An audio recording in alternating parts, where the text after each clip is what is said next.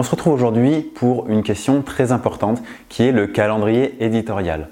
Si vous êtes ici, c'est que vous êtes intéressé par le web marketing et que certainement vous avez soit un blog, soit une présence sur les réseaux sociaux et que vous avez finalement du contenu que vous produisez et que vous mettez en avant sur un ou différents supports. Il est important d'avoir un calendrier éditorial en place pour plusieurs raisons. Une première raison est le fait de pouvoir anticiper la production euh, des contenus que vous allez faire. En ayant un calendrier éditorial, vous allez savoir à quelle date vous allez publier tel ou tel contenu sur tel support.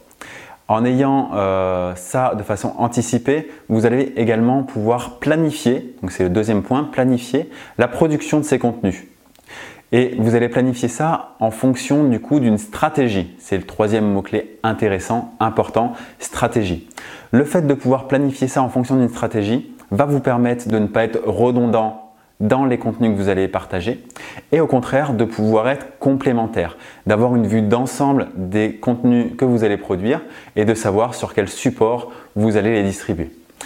En plus de ça, euh, là où c'est intéressant, c'est que vous allez pouvoir réellement planifier la publication de ces contenus avec des outils comme HotSuite, Buffer ou autre, euh, de telle sorte à ce que vous puissiez toucher votre audience au meilleur moment sur le meilleur support, tout en également ayant le meilleur discours.